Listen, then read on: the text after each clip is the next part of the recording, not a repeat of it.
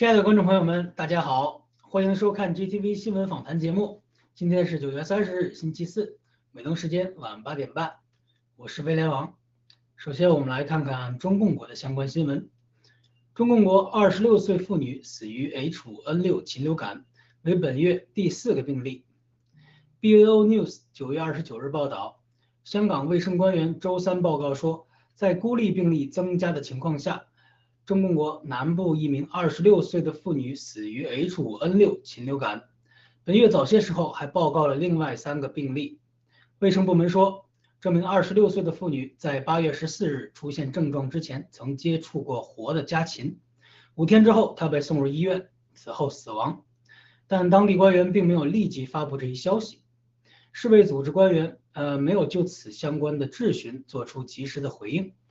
自2014年出现第一例 H5N6 禽流感以呃以来，共有46例得到了证实的病例，近四分之一是在过去的2.5个月集中报告的，其中至少有22例是发生在去年，且只有一例发生在中共国以外的地区。据世界卫生组织称，已知 H5N6 禽流感会导致所有年龄段的人类患上重症，目前已知致死率为50%以上。世卫组织在其网站上警告说，虽然最近发现的禽流感病毒目前不容易在人与人之间传播，但是这些病毒在家禽中持续的流通很令人担忧，因为这些病毒在人类中会引发严重的疾病，并很有可能发生异变，在人与人之间更具有传染性。中共国境内媒体搜狐和新浪不约而同在星期一发表题为。多地报告甲型禽流感 H5N6 散发病毒、散发病例，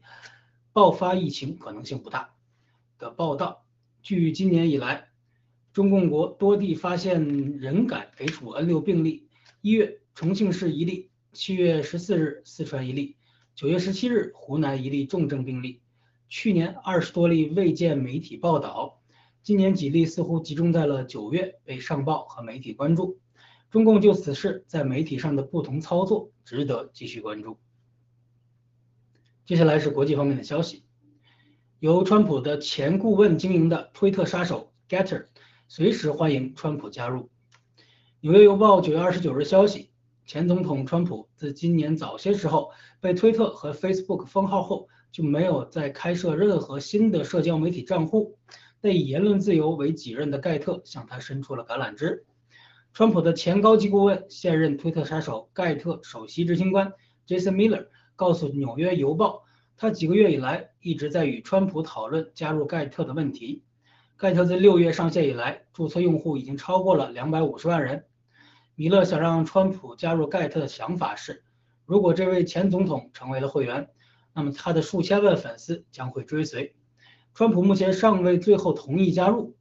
米勒告诉《纽约邮报》。和川普以前与伏特加、牛排和领带等品牌做广告不同，他希望在加入盖特之前确保这是一个可行的平台。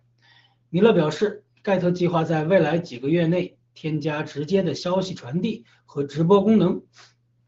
Getter Pay 是 Apple 和 Google Play 的替代品，预计将在明年推出。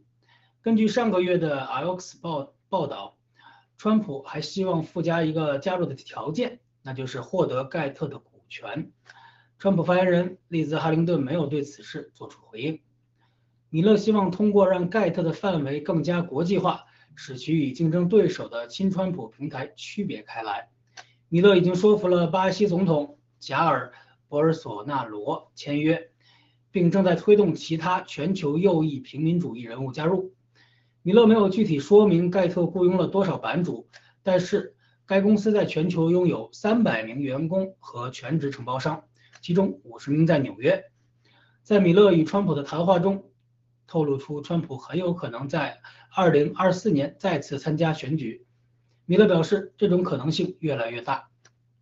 他还说，他告诉川普，只有在川普加入盖特，吸引数百万乃至数千万用户。进入并帮助推动盖特公司成功进行首次公开募股之后，他才会辞去盖特的工作，而全力参与川普竞选活动。否则，呃，米勒将希望以兼职的身份为川普的竞选活动提供建议。2022年北京冬奥会将在没有外国观众的情况下举行。据法新社报道，国际奥委会9月29日周三举行会议，审议明年二月举行的北京冬奥会及残奥会的疫情防控政策，并在会后宣布，由于新冠病毒疫情，预定于二零二二年的二月四日至二十日举行的北京冬奥会将在没有外国观众的情况下举行。郭文贵先生于今年的八月四日签署了新中国联邦的一份重要文件。向世界呼吁取消北京冬奥会的举报举办权，希望世界上的正义人士一起能够尽早的醒悟，认清中共的丑恶本质和邪恶用心，一起抵制2022年北京冬奥会，避免中共利用冬奥会再次放毒祸害世界。美国政府将在三周内耗尽现金，无法支付账单。九月二十八日，在参议院银行委员会上。美国财政部长耶伦警告立法者，除非国会迅速采取行动，增加政府的借贷权限，否则联邦政府可能在十月十八日以前会因为缺乏现金而无法支付账单。此前，在国会所谓的债务上上限的问题僵持不下。九月二十七日，参议院共和党人阻止了一项提高或暂停债务上限的措施。周二股市随之大幅下跌。而政府债券的收益率上升，耶伦明确表示，如果不能在十月中旬之前达成协议，使联邦政府借到更多的钱，而导致美国历史上首次违约，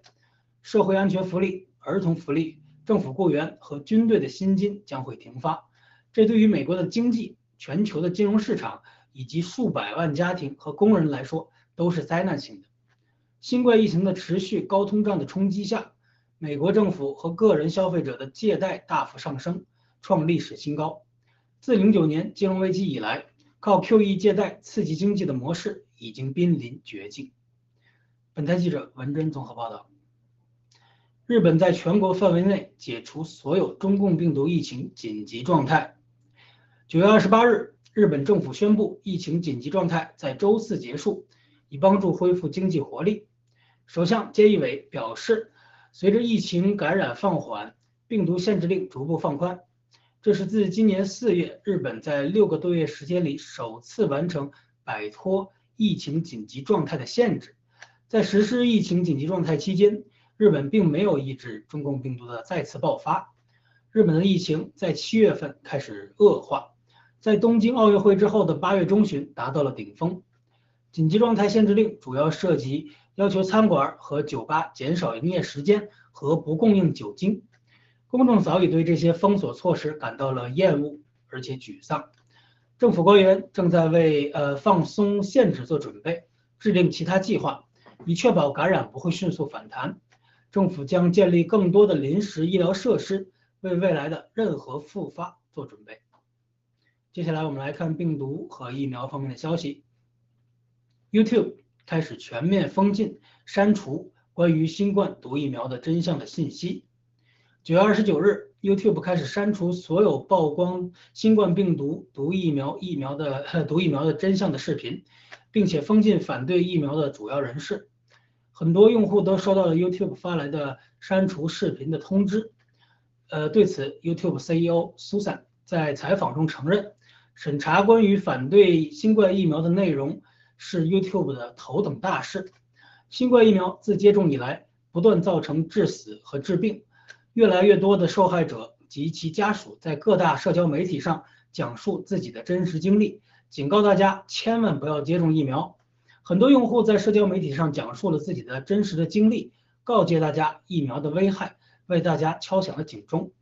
但是 YouTube 等平台不断的打压有害的。呃，疫苗有害等相关的信息的传播，封锁消息，进一步加重了疫苗所带来的伤害。可以看到，只有 GTV 还有盖特才能让够大家看到真实的信息，才是减少真正的伤害、早日结束疫情的关键。英国儿童心理健康状况堪忧，美国 CDC 敦促孕妇接种新冠疫苗毒针。周三，据英格兰国民。保健署发表的调查表明，自去年封锁以来，儿童和青少年的心理健康并没有得到改善。二零二一年，英格兰每六个儿童中就有一个可能有精神障碍，与二零二零年相似，比二零一七年的九分之一有所上升，其中女孩受影响更大。与此同时，美国 CDC 再次敦促孕妇以及那些试图怀孕或者是将来可能怀孕的人接种新冠毒疫苗。CDC 援引最近的数据指出，从二零二零年一月到二零二一年的九月二十七日。已经有超过了十二点五万的孕妇新冠确诊病例，其中二点二万人需要住院治疗，一百六十一人死亡。CDC 周三的宣言中强烈的鼓励那些怀孕了或者是考虑怀孕的人接种新冠毒疫苗，并指出接种疫苗对孕妇及其胎儿或婴儿的好处超过了已知或者潜在的风险。孩子是人的希望。因为疫情，在孩子们的身心已经遭受了双重的打击之下，CDC 及其背后嗜血的资本竟然连未出生的孩子都不放过，可以见到他们真的是非常的邪恶。本台记者文一综合报道。最后，让我们来看看爆料革命的相关新闻。龚贵先生揭揭示孙立军双开报告中回避的三大问题。今天，中共纪检委官网发布了公告称。中共公安部原副部长孙立军被开除了党籍和公职，并被移送司法机关起诉。这份公告看似措辞严厉，涉及了孙立军藏匿资料、结的结党营私、买官卖官、巨额财富来源不明、生活淫乱等罪名。但是郭文贵先生在今天的盖特视频中为大家揭示了孙立军的这份双开报告中没有提及的三大重点问题。第一。多年以来，孙立军绑架杀人，通过杀死在监狱中的在押犯人来掠夺财富，超过了百余起。第二，使用高级的警用手段监听监视中南海，实现政治目的，企图颠覆政权、谋杀领导人等。第三，监控中共领导人家人隐私多年，拥有大量的视频。孙立军是王岐山和孟建柱共同认可的枪靶子，以上三点都需要团伙作案。中共国只需要呃，只要孟建柱、孙立军、王岐山、周亮、曾庆红等人还在，那么所谓的反腐败都是无稽之谈。孙立军的双开报告回避了上述三个重点问题，证明孙立军的势力还很强大，中共内部的较量还在继续。好的，以上就是今天的新闻播报全部内容，感谢大家的收看，请各位稍事休息，接下来是更加精彩的访谈环节。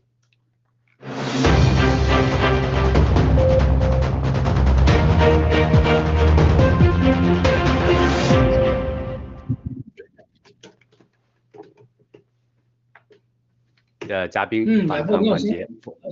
嗯，好，欢迎大家来到今天晚上的嘉宾访谈环节，我是主持人 Jacob，我们今晚的嘉宾是 Forest 和威廉王，欢迎两位嘉宾。嗯嗯，大家好，大家好。好的，我们先来看啊，刚才新闻播报当中提到的一个话题哈，就是从九月二十九号，就是昨天开始，YouTube 开始呢删除所有曝光疫苗真相的视频，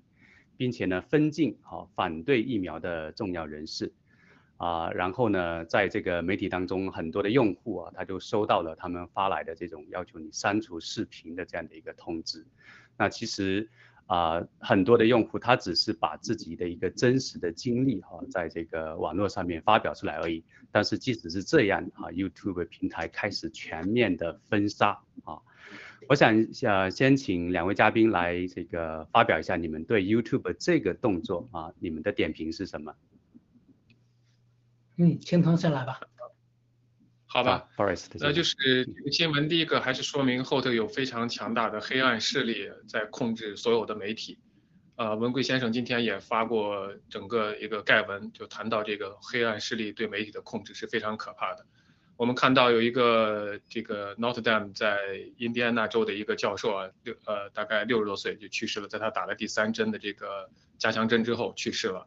但在他这个去世之前，他竟然还在埋怨、在咒骂那些没有打疫苗的人。这是作为这是一个大学的教授啊，他其实是如果从他的智商来说，他应该是不比任何人低的。但是就是由于媒体啊，由于所有的这些信息给他所传递的虚假信息，所以他认为所有的这种问题都来自于没有打疫苗的人。可偏不偏就是因为他信了这些假信息，由于这些假信息。他打了疫苗，而且还打了第三针，结果就这么快的就离世了。他大概只有六十几岁，所以我们可以看到，第一呢，就是黑暗势力依然存在，依然还有一个强大的黑手在控制所有这些媒体，呃，想这个抑制所有关于疫苗的负面报道和负面信息。第二个呢，就是还是。我相信呢，他们现在的这个抑制也是属于最后期的，因为现在已经有很多的解药，很多的药物治疗在很多的国家已经开始有反应出来，这也是他们最后的一个疯狂。我相信未来这些媒体公司，包括这些幕后幕后的黑手，都会受到制裁，受到人们的审判。啊，这是我想说的，谢谢。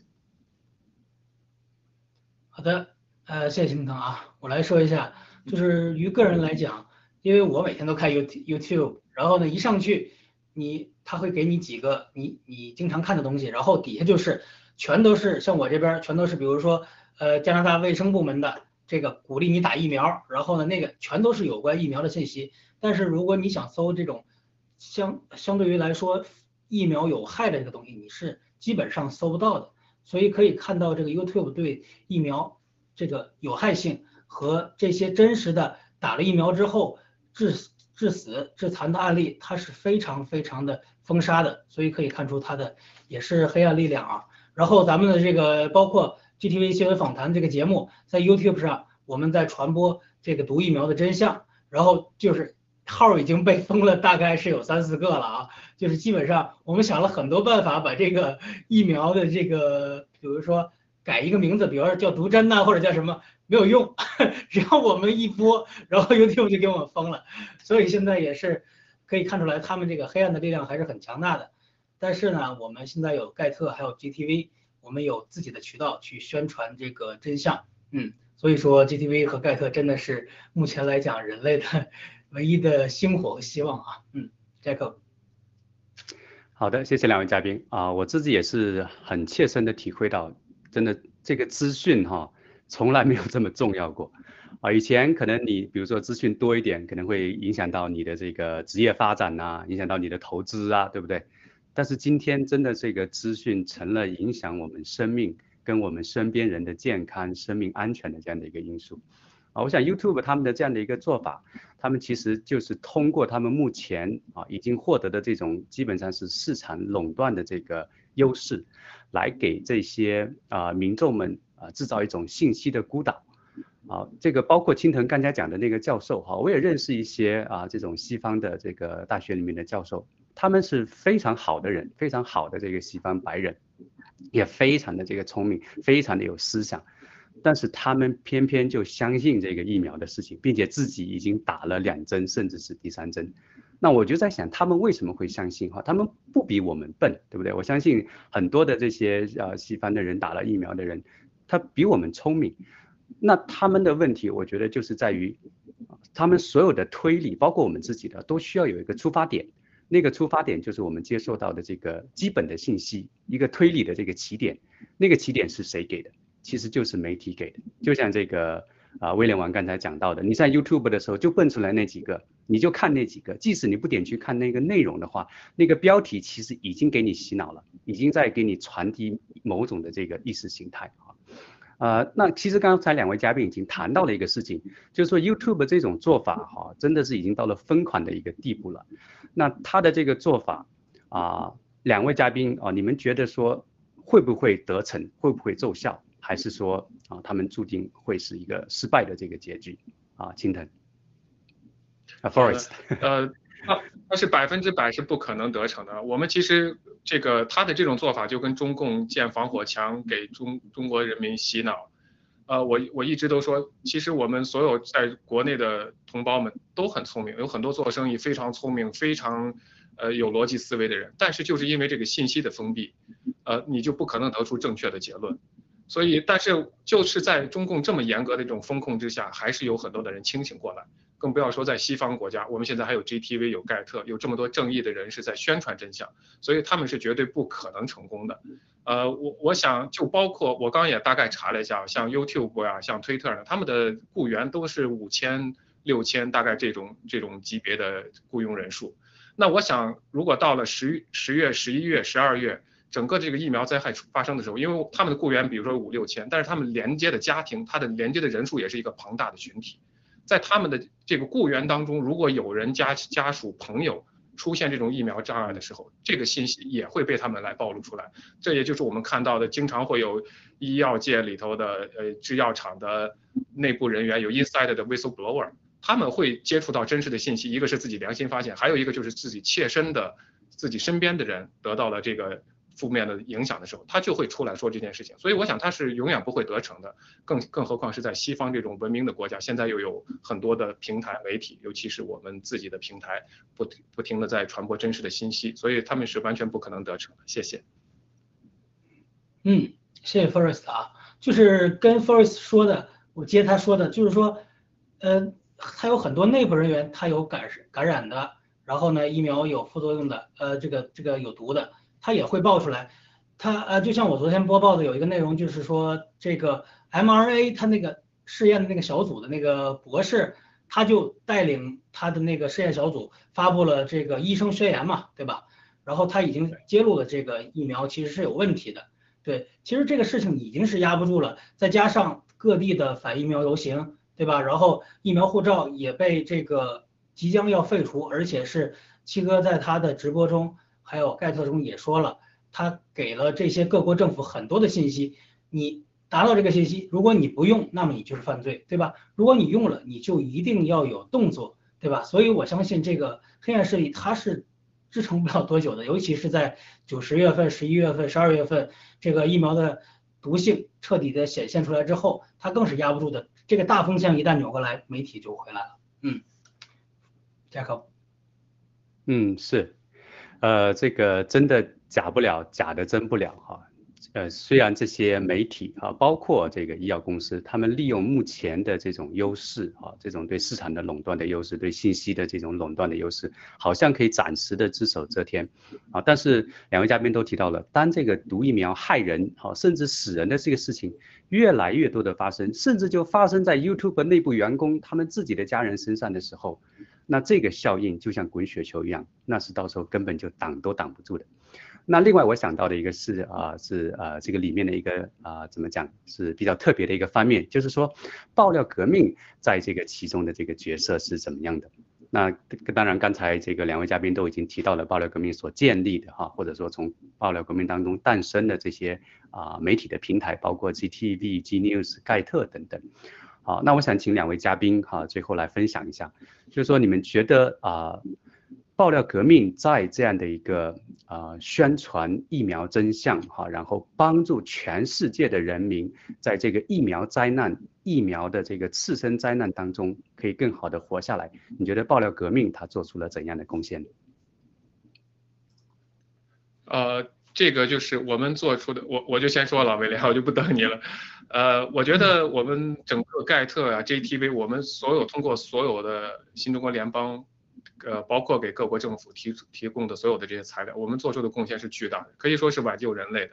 因为如果没有爆料革命爆出的这个疫苗的真相，可能各个国家通过这个媒体控制。呃，我们就可以看到，跟这个可能美国过去的大选啊这种情况发生是一样，他可完全可以把这个事情以媒体的掩盖过去，还可以继续施打，可能这个第三针也可能被 FDA 通过，可能还在各呃其他的国家继续施打。所以只有我们这个 whistleblower，我们我们把这个信息报出来，通过我们的平台，通过我们的声音发出来了，这样的时候他们就会引起他们的注意，而且他们会考虑到还是不可能完全抹杀所有的信息的时候，他们就必须得停下来。所以我们做的真的是一个挽救全世界、全人类的这么一个贡献，这是我的看法。谢谢。嗯，呃，我想在威廉开始之前稍微有个补充哈，就是刚才 Forest 讲到的。就是我们现在哈站在现在的角度来看爆料革命，我们知道说他做了很多的贡献，但是当我们稍微把这个时间线往前移一点的时候，我觉得我们更容易体现出爆料革命在这样的一个整个世界都在鼓吹疫苗的局势当中，能够站出来，可以说是唯一的一个力量，唯一的一个群体揭露疫苗的真相，是需要相当大的勇气的。啊，不用说别的，就就说现在看我们身边的这些人，打疫苗已经成了一个政治正确的事情，对不对？打疫苗已经成了一个科学的这个，已经加了这个科学的标签，所以很多打了疫苗的人，他会认为那些不打疫苗的人是不科学的啊，是没有受过教育的人，他才不打疫苗。那这个时候，我觉得特别能够彰显爆料革命不仅仅为真不破，也是需要有面对这个可以说是整个世界这样范围的一个政治正确啊，其实背后就是黑暗势力的这样的一个勇气跟力量。好，我就做一点补充啊，威廉。嗯，其实啊，我们。不做低，就像七哥说的，我们不做低，我们是唯一啊，真的，因为你全世界，你想说这个，你身边有的人，你的亲人被疫苗弄残了、弄死了，你没有地方说，你只能来 GTV，只能来盖特，因为所有的其他的媒体，你再去上完之后，你都会发现都会封杀你，对吧？没有地方可以让你说话，就跟这个灭共是一样的，你要真心的想要灭掉共产党，想要推翻共产党，你只能来爆料革命，你没有其他的地方可以去，对吧？虽然说你看表面上这么多反共，但是大家都知道啊都是这些这个小骂大帮忙的，对吧？如果你想要真相，你只能来我们这儿。所以我们这个是全世界的唯一，所以大家可以想象到这个其中的价值啊。这个我就不得不提及这个，尤其是 G 系列，你像马上即将上市的这个喜马拉雅这个联储 H One，它是它的最重要价值，它是唯一啊。你整个。全世界的经济，你不管投什么，你都会这个打水漂，对吧？你只有到了最安全的加密货币，还不是所有的加密货币都行的，对吧？就像七哥说的，只有你与黄金挂钩，对吧？你又得有稳定稳定币，有的有这个浮动币，双币系统，然后最安全的、无法被破解的中中美它都无法破解的，才是你安全的地方。所以说这个就是唯一性。我们爆料革命基本上所有的，不管是从哪个层面，新闻层面，对吧？揭露真相，然后经济层面、政治方、政治层面，都是唯一性的。这个价值，哎呀，不说了，太厉害了，Jacob。呃，威廉已经 hold 不住了，他急着想要谈这个喜马拉雅 H Coin 的事情。好，我们等一下会给给你一个机会，让你好好谈哈。那我们这个话题还是先回到这个媒体的上面。那我就想到说。啊，其实 GTV G News 盖特哈，它在疫苗的这个病毒的事情上面，其实是跟推特啊、Facebook，然后 YouTube 其实形成形成了一个鲜明的对比，就是一个在传播谎言，一个在传播真相，啊，一个在杀人，一个在救人啊，真的，我我觉得这个是 literally，就是这个字面含义的，就是这样子的一个事情，啊。那当然，我们不希望这样的一个悲剧发生啊。但是从目前实际发生的这个呃事情来看的话，我觉得这个也成为将来 GTV、G News、盖特腾飞的一个起点，因为大家都需要知道真相啊。特别是经历过疫苗，或者说到了这个后疫苗时代的时候，绝大多数的民众都会意识到一个事情，就是谎言真的会害死人。社交媒体如果是传播虚假谎言的社交媒体，真的会害死人。那个时候不用我们做广告，大家就会来寻找一个能够传播真理的，并且经过疫情和疫苗事件检验的这个媒体。那你有什么？就是威廉刚才讲的唯一的 GTV、G News、盖特。好，我想这个也给很多的啊这个投资啊，包括战友跟这个非战友啊，在全球各地的合作伙伴一个非常大的这个信心。好啊，关于这个话题，这个 Forest 和威廉还有没有什么要补充的？啊，我再补充一点啊，就像呃那个呃我先来吧，就是比如就是它是纽约邮报还是华盛顿邮报哪个邮报？就是水门事件，它是因为那个事件之后才一下变成了一个巨大的媒体嘛，对吧？咱们 GTV 就是一样的，通过这个疫情，然后毒疫苗这个事件，我们就是下一个全世界最厉害的媒体。对，嗯，啊 Forest 你来。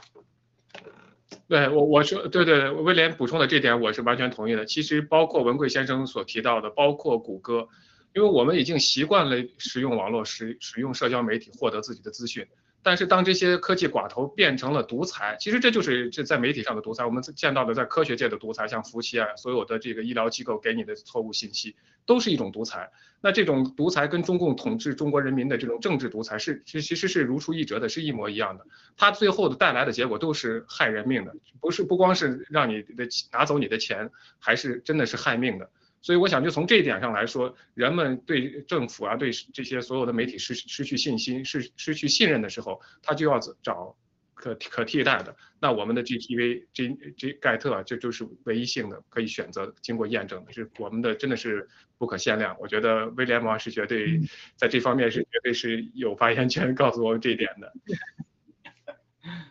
好的，谢谢两位嘉宾，稍作休息，马上回来。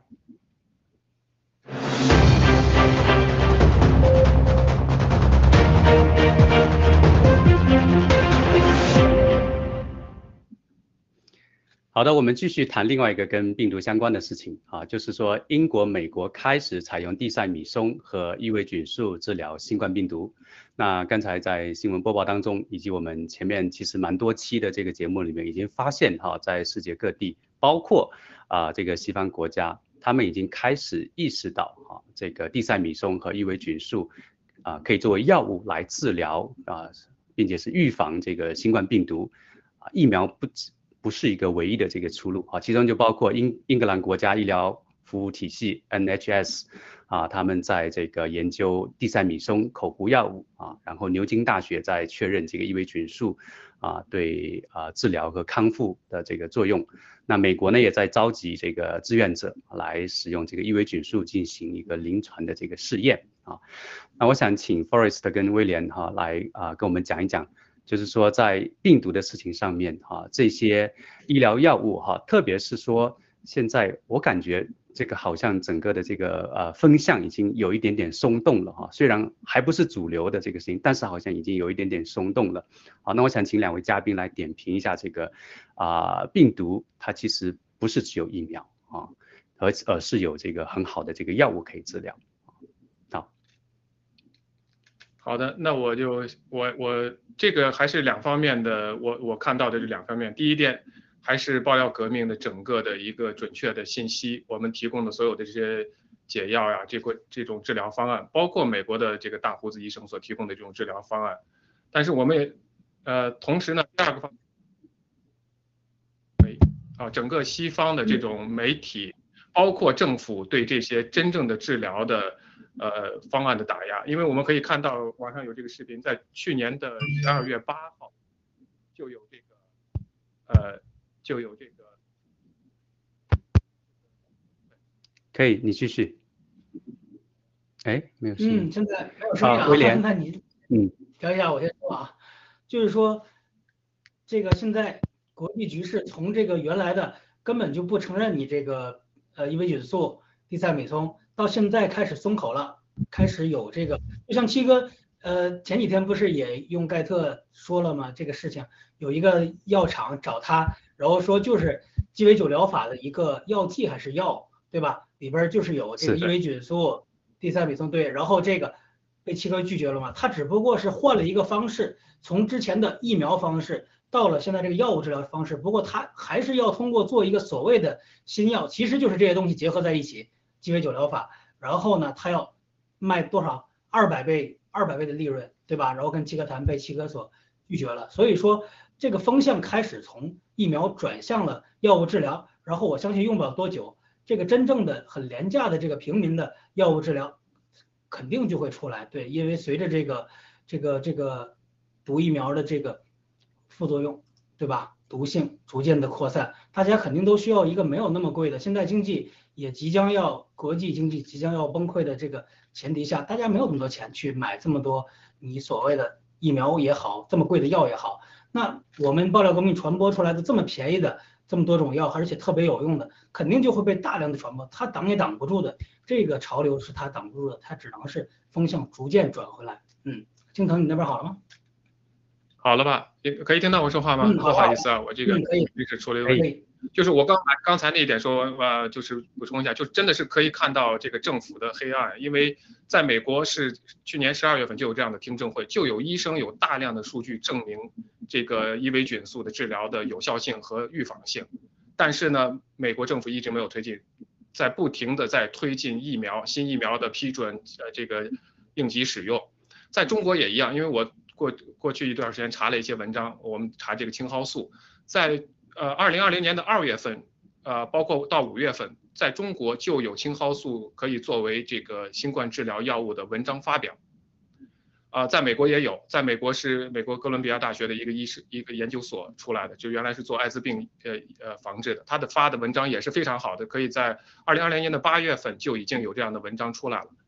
但是呢，我们可以看到，到现在为止，还在有人有这种黑手在。强化这个疫苗，还想推行这个第三针。我们可以想象，如果在去年的十二月份就可以让大家了解所有的这些治疗方案的话，可以挽救多少人的生命？所以我们可以看到，如果一个政府、一个所有的这种职呃职权机构丧失了这种呃公允性，或者是丧失了这种呃被蓝金黄也好，被这个呃这个所有的这个个人利益所收买以后。他们做出来的这种邪恶的决这个决定，这个真的是可以在这个事情上可以看出来。但是现在我觉得，因为有各种的媒体、各种的信息传出来，他们是挡不住的这个趋势了。谢谢。嗯嗯，好的。大家是之前了解到啊，嗯，我再补充一句，我是之前了解到说，呃，其实牛津大学在去年二零二零年六月份的时候，就已经对这个地塞米松治疗重症患者。它有非常好的这个疗效，可以极大的降低重症患者的死亡率。它已经有报告，但是很可惜后续没有继续的进行。啊，包括预维菌素也是啊，它其实有一些前期的这个研究啊，研究的一些实验的啊，但是很一样，为什么啊最后都没有进行下去？我就想到一个比方哈，就说就像一个村子里面很多人都得了一种流行病啊，这个时候呢啊这个有一个非常简单的，比如说我们就打个比方啊，就是这个。啊，随便讲哈，就是说土豆啊，它可以治这个病，但是村里面那个那个呃那个那个大夫啊，他为了来推广他所谓研发的一种新药啊，他就极力的打压说，哎，这个没用的哈，这个是是不能吃的哈，啊，然后就来推他自己的这个东西哈。我之前是看过 FDA 对伊维菌素的一个态度的啊，它里面就写着 FDA 在官网上面他就说，FDA 不推荐使用伊维菌素。然后呢，他好像像模像样的给出了五个理由，其实都是经不住的。他的第一个理由是什么？第一个理由是说，为什么 FDA 不推荐使用异维菌素作为治疗新冠病毒？因为 FDA 不建议。这个完全就是一个循环逻辑，对不对？就像我跟这个金腾你说啊，金腾你不要吃这个东西，为什么不要吃？我我不建议你吃，为什么我不建议你吃？因为我不建议你吃。这个是什么逻辑？就是一个。对，所以这个就是一个完全是流氓的这个逻辑哈。第二个，他的给出的理由是什么？就是说啊，这个呃受用的这个药好像提到了这个受用的异维菌素不能用于人。那这个当然是 common sense 了哈，就是这些医生哈他们在前线他们所说的都是人体服用的，而且异维菌素包括地塞米松都是长期几十年非常可靠的一个药物，好，但是他们偏偏就来偷换这个概念啊，说那个是受用的哈，啊。这个还有一个哈，他提到了一个是一个非常搞笑的理由，就是说大量服用异维菌素将导致副作用。啊，我想请问每一个有 common sense 的人，哪一种药大量服用之后是没有副作用的？不要说一个药了哈，就像就算你大量的吃白米饭、大量的喝水都有可能会有副作用。所以他给出的这个理由完全是站不住脚的这个理由。啊，但是呢，很可惜的一个事情是什么？就是那些打着这个科学，打着说要相信科学的这些啊民众，就被这样的一些非常荒唐的理由给忽悠住了，他们就不敢用这些非常可靠的这个药物。好的，威廉，不好意思，刚才打断你。没事没事，其实我也想说，就是说大家可以看到现在的这个疫苗、毒疫苗和这个我们用药治疗，其实就是正邪之间的一个正在非常激烈的战斗啊。现在是，呃，这个毒疫苗还是占上风，但是我们已经有越来越多的力量加入进来了，我们已经可以抗衡了。然后呢，其实最重要的，你看它，你不是一个医学问题。你说白了，你看他，比如说刚才雅各说的，有这么多不站站不住脚的理由，但是他还是在广泛的传播，让让这个民众去相信。他说白了就是一个媒体战。为什么说我们 J T V、J News、盖特这么重要呢？他说白了，你这么多实验有用吗？我不给你报，对吧？我就给你报那些有呃这个有疫苗好，对吧？我就给你报这些，那老百姓也不知道啊。所以真相已经就在那儿了。现在的最重要的战争战场就是在媒体，所以我们要就是还是要多传播 GTV 啊、盖特啊，尤其是要做这种像咱们这个 GTV 访谈一样高质量的传播真相的这个节目，把这个节目做成简报，比如说我们在各大的自媒体平台上去宣传出去。宣传这个真相，这个才是最重要的。对媒体战，嗯，Jacob，嗯，好的，呃，这个确实是一个战争哈。表面上来看，好像是两套治疗，啊，这个或者说是对付新冠病毒的这个两套方案哈，一个是疫苗，一个是这些药物的这个治疗，但是它背后驱动的绝对是利益，绝对是光明与黑暗的这个势力。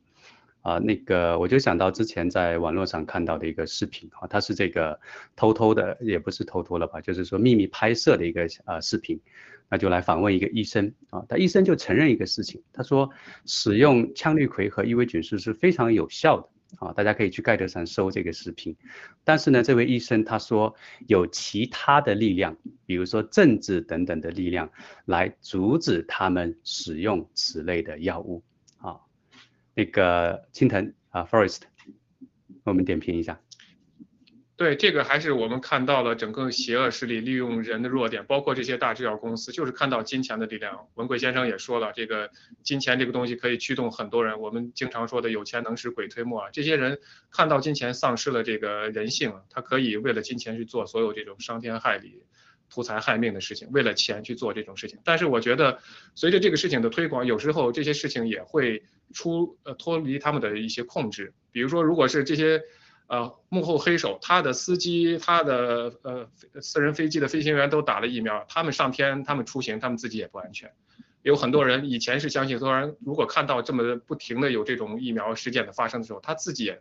也会身处在这种不安全之中。所以这是我觉得的，就是这样一个情况。所有这些幕黑幕后的黑手，他是利益的驱使，就是这样子。嗯，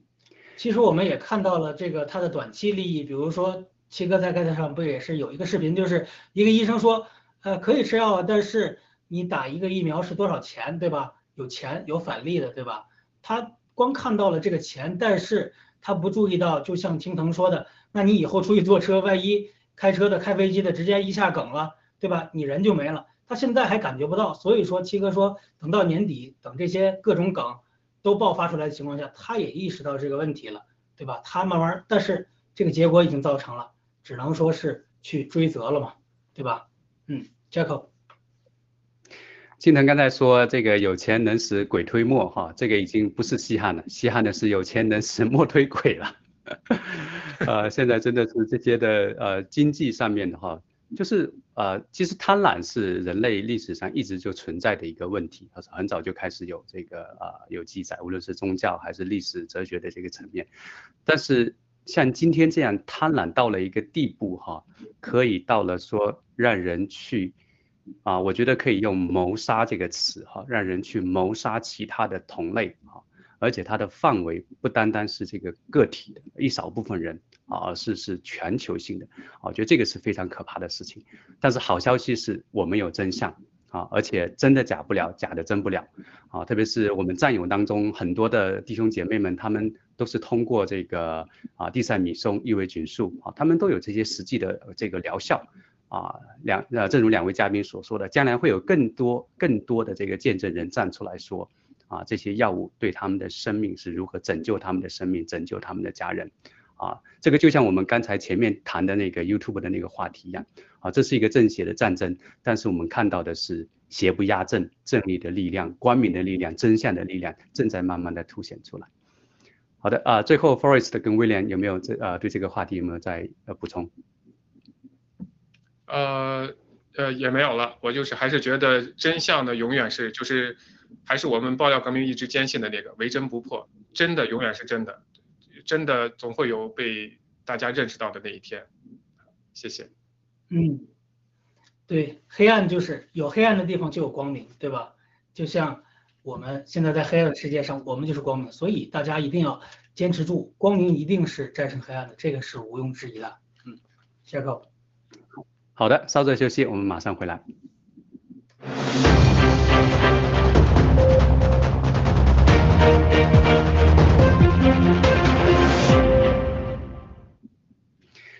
好，我们来谈一谈这个洗币哈。刚才威廉已经按耐不住，hold 不住了哈，马上就要来讲洗币了哈。啊，我知道他一定忍得很辛苦啊，因为这个洗币啊，很快哈，明啊这个马上就是进入到十月份啊，就啊如果一切都顺利的话，就可以这个上市哈。我想威廉啊，就请你先来跟我们讲一讲这个你对洗币哈上市的这种期待哈，好不好？我对喜币上市的期待，其实在我不知道它什么时候上市的时候，我是最期待的时候。对，但是现在这个七哥在直播中也说了，喜币是大呃十月份一定是上市的嘛。现在我们的这个联盟也在在紧张的工作当中，像这些比如说有之前投资退款的呀，他需要在这个调整配额啊，或者是其他的这些呃很紧张，也是很多。但是呢，预计是在。十月二十日往后，对，就是二十多号吧，会上市。而且呢，我要 先跟大家透露一下啊，这个上市的当天我们会有一个大的直播庆祝上市，嗯，然后呢，呃，相信会非常的热闹啊，这个。好的，我也很期待这个直播，谢谢你给我们提前剧透啊，Forest。对啊，我刚才就想说，那个威廉已经从期待变成了准备庆祝了，准备开香槟庆祝了，所以我们也很期待那到时候的精彩的这个庆祝。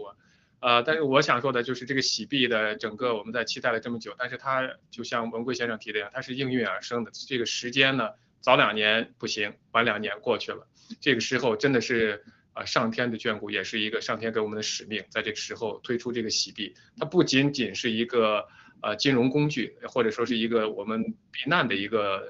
诺亚方舟，更是一个拯救整个人类的这么一个一个工具吧平台。因为我们现在看到的，呃，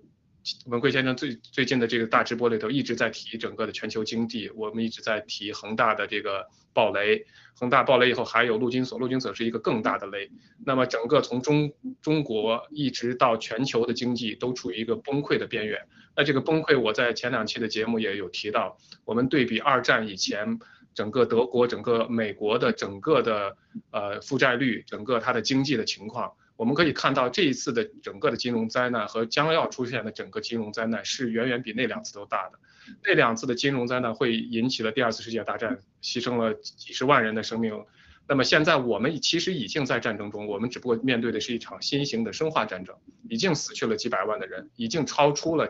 这个第二次世界大战的所人类所付出的代价，可能还要持续一段时间，包括这个疫苗灾难带来的灾难。那在这个时候，那真正能够拯救人类的，那从经济这个方面来说，那这个洗币。真的是有它的历史使命的，它完全可以把我们整个的这个人类的经济从最后的一个真的掉到低谷以后，掉到最低点以后，一个重新的一个配置，一个重新的启动回来。而且我们有这么良好的一个配置和这么一个设计的系统，我相信它真的就像我们的威廉王一直在说的一样，我们可以期待它的前景就是 sky is unlimited，我真的是这样期待的。谢谢。刚才讲到这个洗币的时机哈，我觉得这个确实是需要一个很好的时机。那打个一般老百姓啊都都都能想得明白的这个比方，就是说我之前用这个呃政府的发行的货币用的好好的，那一般人他是不愿意切换到一个新的啊所谓的这个虚拟币这样的一个币种，对不对？我用人民币用的好好的，我用美元用的好的，那为什么突然告诉我说有一个数字的这个虚拟的货币，我为什么要去用？对？人人里面他就有自然的这样的一个倾向在里面，他他会这个抗拒这样的一个新的东西。那天腾刚才讲到说，很好的一个契机是什么？我看到的就是现在随着这个病毒跟疫情的事情，特别是后疫情的这个时代，后疫苗的这个时代的话，政府的这个信誉其实已经降到了很低很低的一个地方了。你看全球，特别是这些西方的这个政府，在疫苗的事情上面、病毒的事情上面，他们现在还在呃坚持他们的这个做法，但是很快这已经盖不住了。那将来等这个事情爆发出来的时候，哈，就像恒大一样，我们也用暴雷这个词哈。等这个疫苗的灾难暴雷出来的时候，那政府的这个信誉还还有多少？如果政府的信誉降低的话，那它发行的这个货币，人们对它的这个信任度也就降低。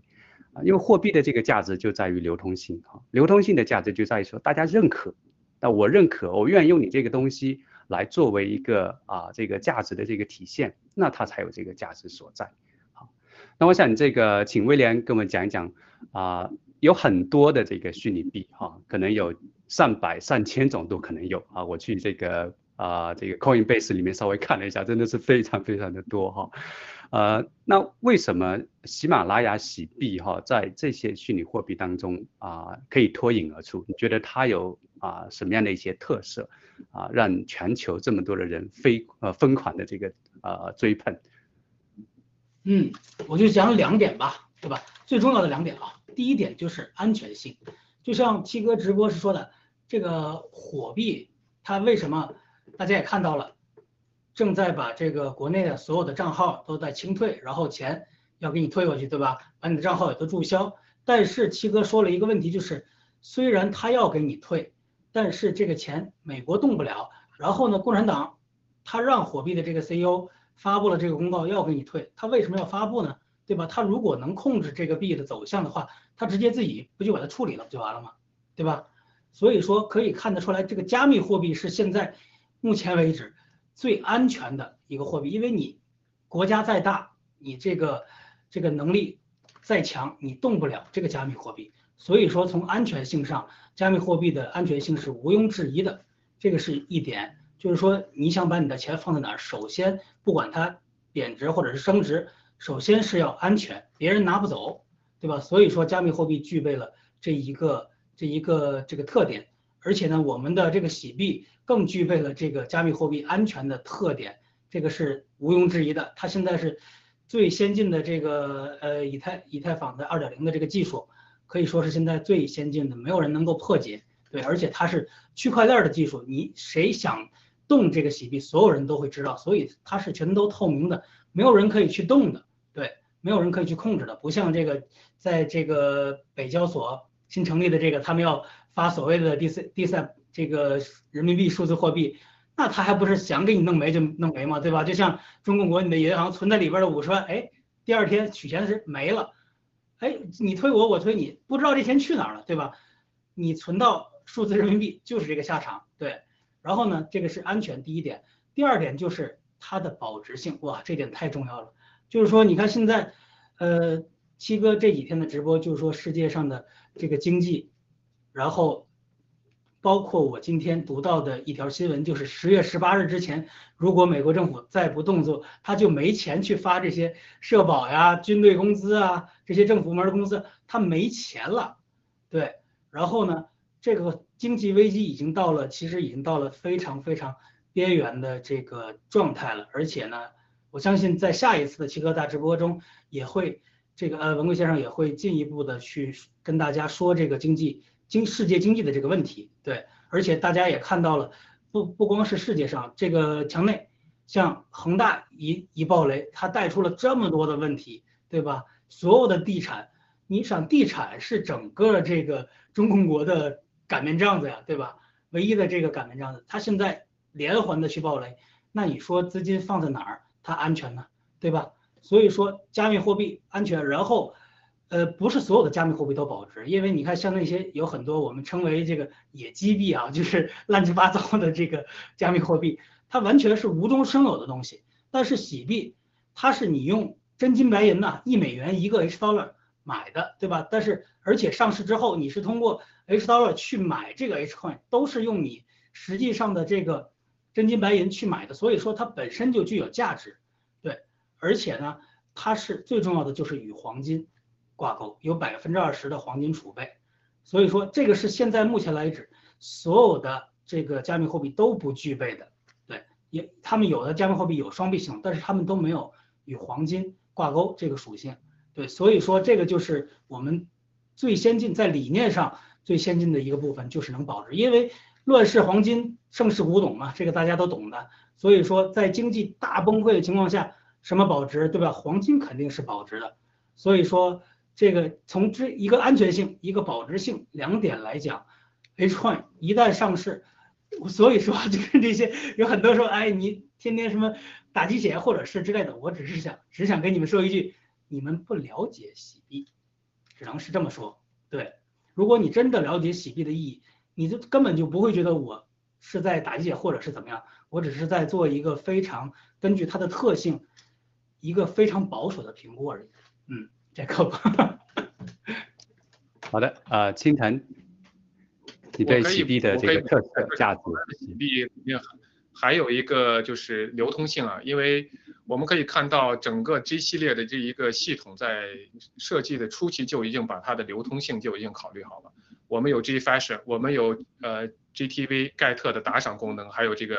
呃 G Pay，所以整个这一套系统就是在洗币上市的当天，你就可以实现流通性。我们包括 G Club 的购买啊这些。那么我们在过去以往，我们也已经看到这个也还是回到整个。